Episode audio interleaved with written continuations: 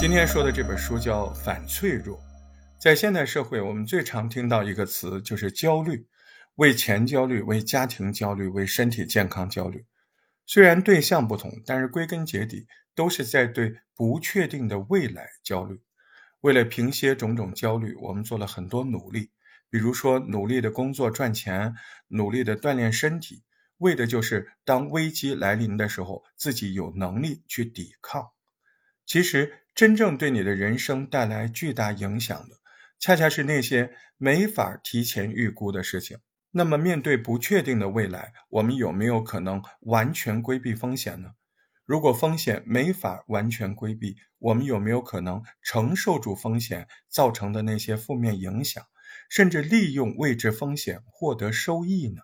今天我们读的这本《反脆弱》就是要回答这个问题。这本书提出了一个新的认知：风险是没有办法提前规避的，只有充分理解风险，提高自己的反脆弱性，才能够利用风险获得收益。这本书的作者是大名鼎鼎的尼古拉斯·塔勒布，被称为我们这个时代最伟大的思想家之一。二零零七年，塔勒布出版了现象级的畅销书《黑天鹅》。这本书里对次贷危机做了预警。虽然书卖得很好，但是华尔街把这种预警当成耳边风，没有采取任何行动。第二年，金融危机爆发，迅速蔓延全球。而早早做出预警的塔勒布，因为做空美国股市大赚了一笔。黑天鹅这个词儿也从此成为那些难以预测的重大罕见事情的代名词。今天我们解读的这本书《反脆弱》，那是在黑天鹅的基础上往前走了一步。黑天鹅主要说明的是现象和理论，而《反脆弱》这本书不仅把不确定性阐述的更加透彻了。还弄明白了怎么去解决黑天鹅事件，我们的解读也会按照这个顺序，先简要介绍一下塔勒布黑天鹅事件，再具体分析塔勒布提出的反脆弱概念是如何应对不确定性的。塔勒布一九六零年出生于黎巴嫩，早年做生意，后来当过交易员。一九八七年十月十九号，美国爆发股灾，道琼斯指数下跌了百分之二十二。几百亿的美元凭空消失，但是塔勒布先知先觉，他透过做空股市大赚了一笔，二十七岁就实现了财务自由。二零零一年九幺幺事件发生，道琼斯指数大跌百分之十七点五，塔勒布又靠着事先做空美股，再次大赚了一笔。所以到二零零七年。他写《黑天鹅》这本书走入公众视野的时候，其实那个时候他已经闷声发大财很长时间了。凭借《黑天鹅》，他还被评为大学教授。业界形容塔勒布是像买彩票一样做股票。不过，跟普通人只花钱不中奖不同，塔勒布一买就中，一中就是头奖。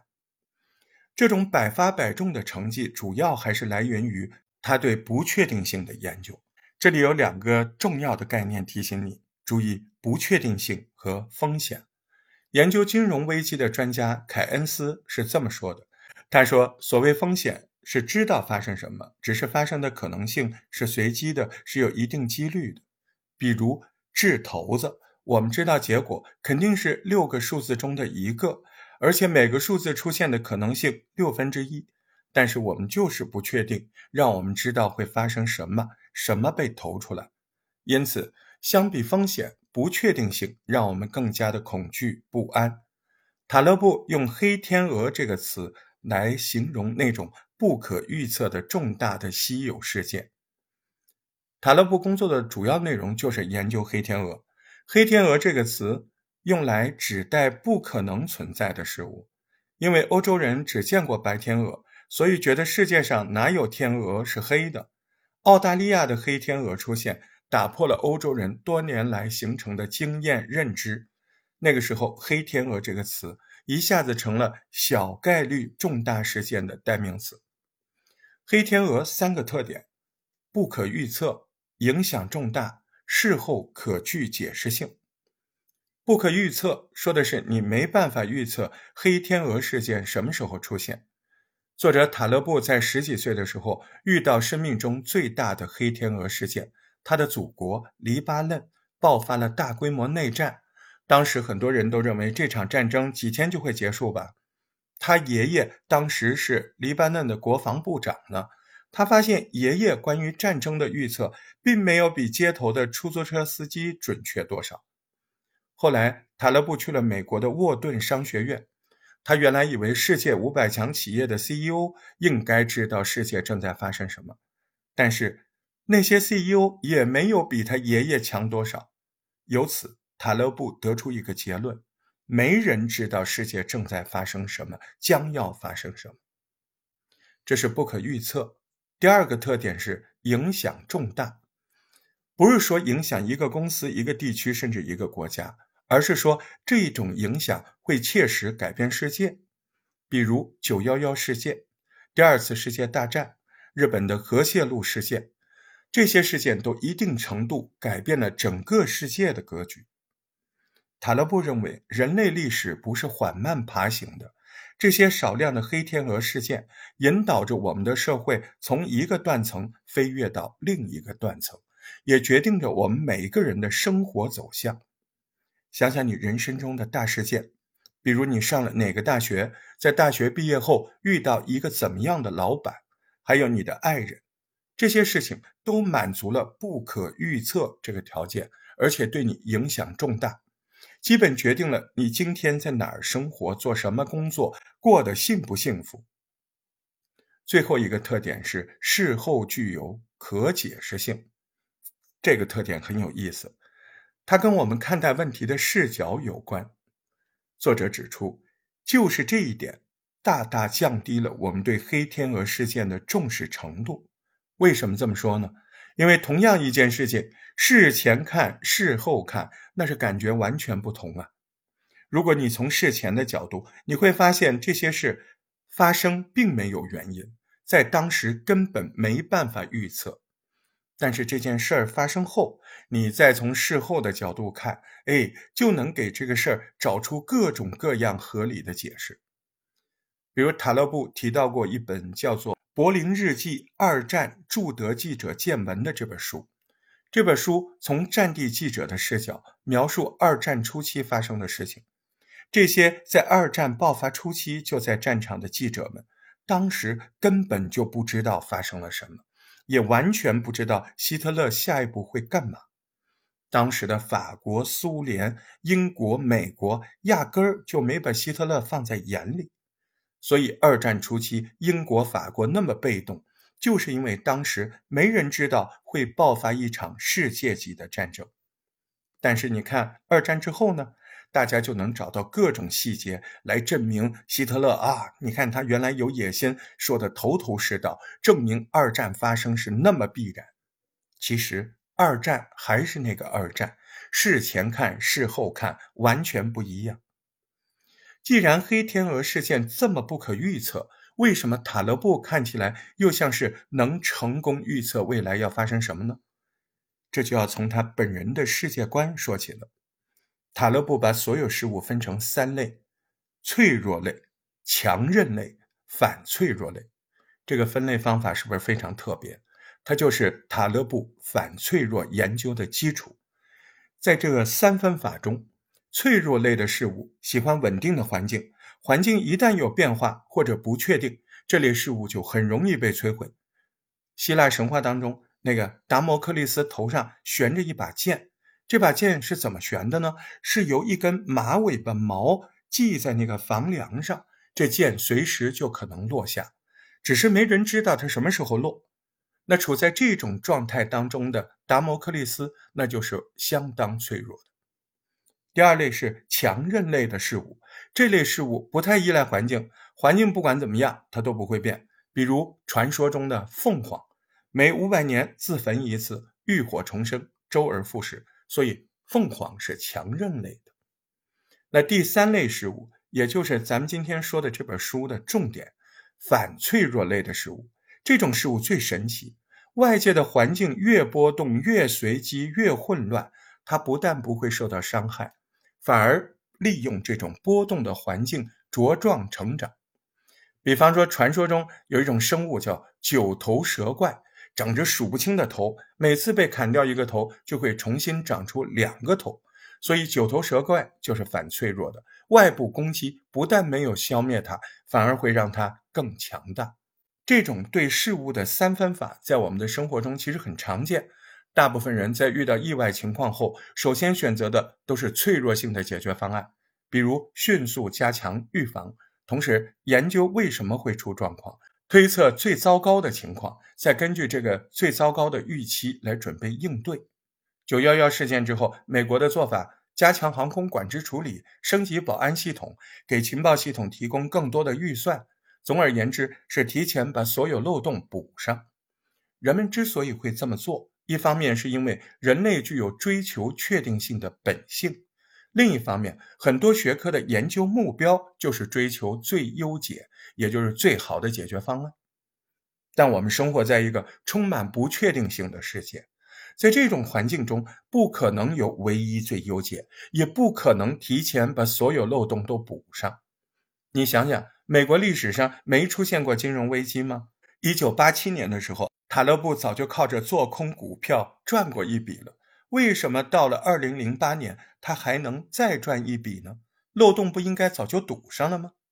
美联储主席格林斯潘在美国国会发表的致歉声明里面有一句话非常耳熟，这句话就是原因。他说：“二零零八年的金融危机是从前从来没有发生过的。”你看，他自己把漏洞堵上，下次出现新问题，还有新漏洞冒出来。这里面其实包含了一个很关键的问题，在这种脆弱的系统里，因和果之间的关系是非线性的，也就是说，给出一个因，我们没有办法推测必然会有的结果，而且一个小小的因很可能会带来我们无法承受的严重后果。现代人希望通过预测未来，建立坚不可摧的系统。这种想法说到底就是强行把因和果之间的非线性关系当成可以预测的线性关系。塔勒布认为，要想在不断的变化世界里立于不败之地，每个人、每个组织都要拥抱变化，把自己变成一个反脆弱的系统，像生命而不是像机器那样去生存。这是因为一个反脆弱的系统是可以在不确定性中获益的。比如，我们从个体的角度看进化问题，一个个体想要在竞争中生存下来，并且变得越来越强，那就一定要经历一些小范围、低程度的挫折、伤害，也就是所谓的在挫折中成长。如果你扛住了伤害，这个个体就会从完全的脆弱性逐渐培养出反脆弱性。中国有句俗话叫“越挫越勇”，就是这个道理。我们再扩展到群体的角度去看，面对风险，个体的失误反而是一件好事儿，因为个体的失误为整个群体提供了可以借鉴的经验教训。群体吸收这个经验教训的过程中，逐渐就培养起了整个群体的反脆弱性。如果我们把镜头再拉得远一点，站在自然的角度看，即使一个物种因为某个极端事件完全灭绝，也没有什么大不了的，因为它是整个自然运行的一部分。进化不是服务于某一个物种，而是服务于整个自然。把这几个层面的分析总结起来，可以抽象出一个道理：反脆弱性的存在，给系统向更完善的阶段进化提供了一种可能。这个就是塔勒布这本书取名“反脆弱”的原因。那么，反脆弱这个系统怎么才能建立得起来？塔勒布给了三个步骤的建议，分别是降低脆弱性、采用杠铃策略、积极理性的出击。三个步骤层层递进。我们先来看，透过减少不利因素来降低脆弱性。那这个建议是说，我们要减少让自己暴露在致命风险中的概率，比如说负面的黑天鹅现象，也要尽量避免。他对个人来说，最简单的一点就是尽量避免从事高危行业嘛。对于一个企业来说，就是你要先活下来。企业家决策的前提一定是先让企业生存下来，你不应该冒险去做一个有可能给企业一不小心就灭顶之灾的决定。否则企业没了，还谈什么建立它的反脆弱性？这个道理听起来简单，我相信很多企业家做决定的时候也不会特别冒进，专门就要选那种一不小心就让公司关门的事儿去做。但是我们前面讲过，在脆弱的系统里，因和果之间的关系是非线性的。很可能你只是为了一点蝇头小利，决定做某件事的时候，但一不小心，这件事带来的损失你无法承受。这些绝不是危言耸听。最著名的例子，二零零八年金融危机的时候，美国那些投资银行为了赚一些保险费用的蝇头小利，保险费用能有多少啊？他就承担了风险极大的不良资产。起初，他们确实拿到了小利润。后来风险失控，极端事情发生，大量的系统脆弱的银行都破产了，最终导致了世界性的金融危机。现在看来，连当时号称汇聚了大量精英的投行都没有意识到金融系统的脆弱性。对我们大多数人来说，约束自己去审视自己做过的那些低收益、高风险的事有多难，有多么重要。在我们注意到要减少暴露在致命风险中的概率之后，我们就有机会来建立反脆弱系统的第二步，也就是杠铃策略，增强反脆弱性。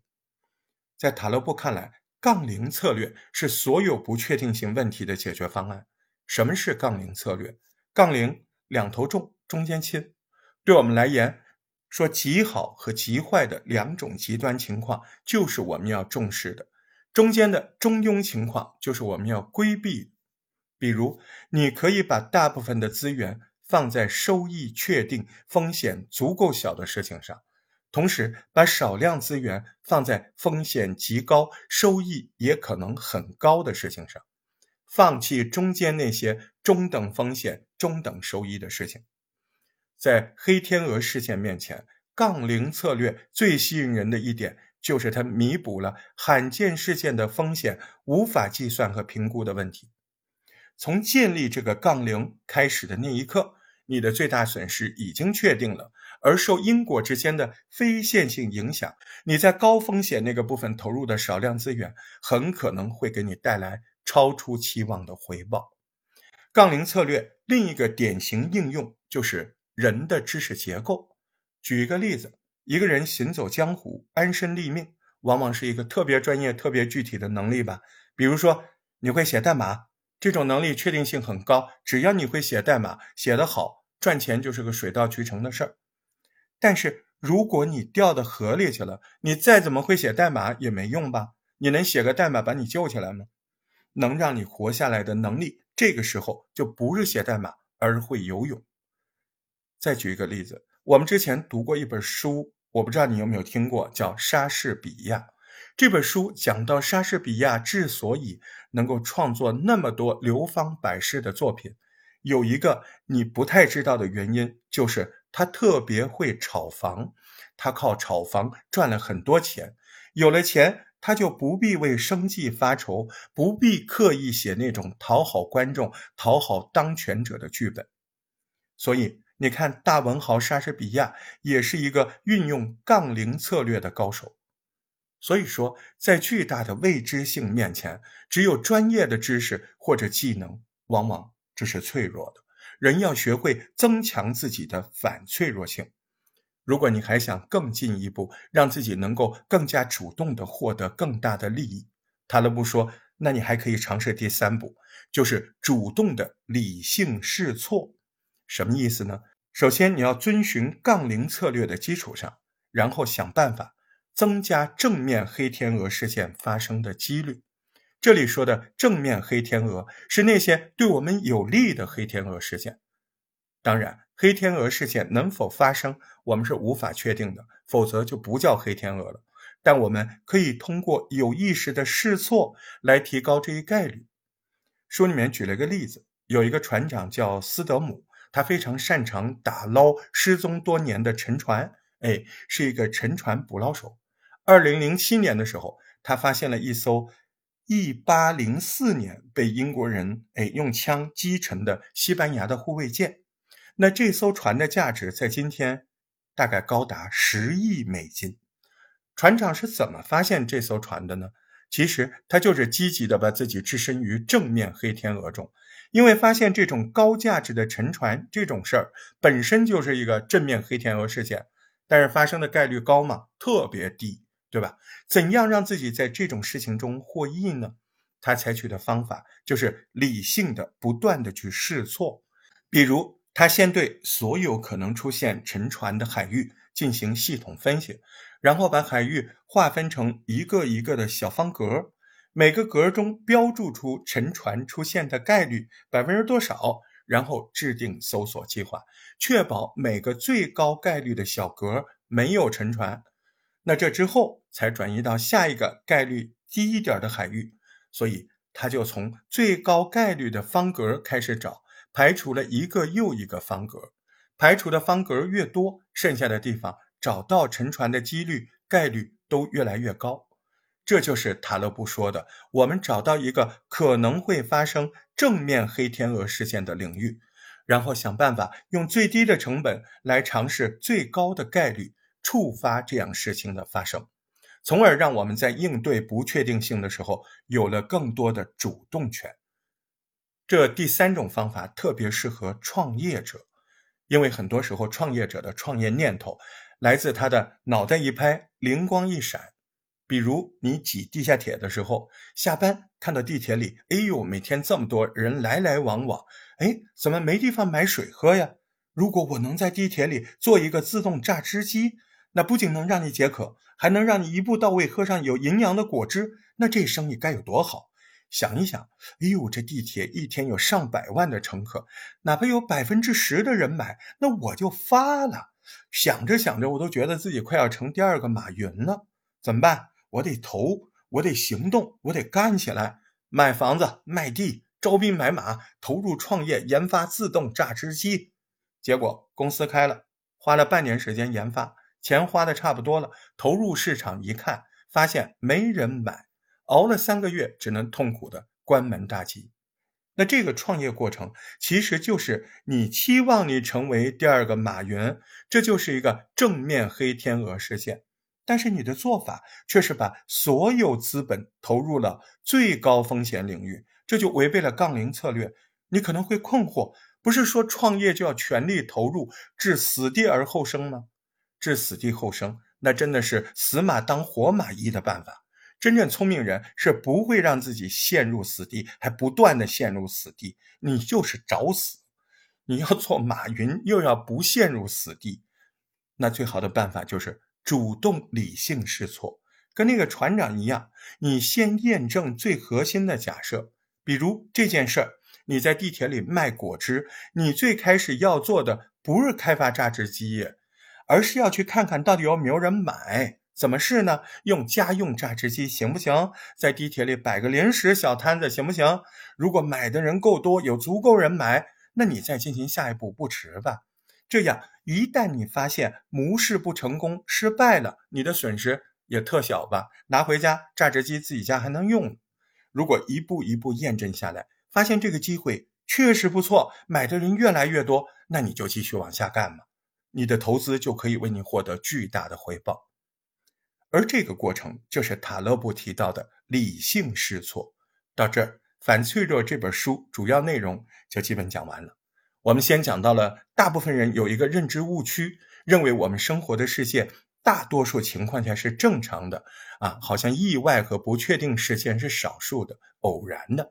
但实际上，真相是少数偶然的重要事件对我们的生活可能产生极大的影响。这些事件就是所谓的黑天鹅事件。黑天鹅事件有哪些特点？分别是不可预测、影响重大和事后可解释。如果只是按照不会发生意外的认知来思考，我们的生活就会特别脆弱。一旦发生意外，就无法承受结果。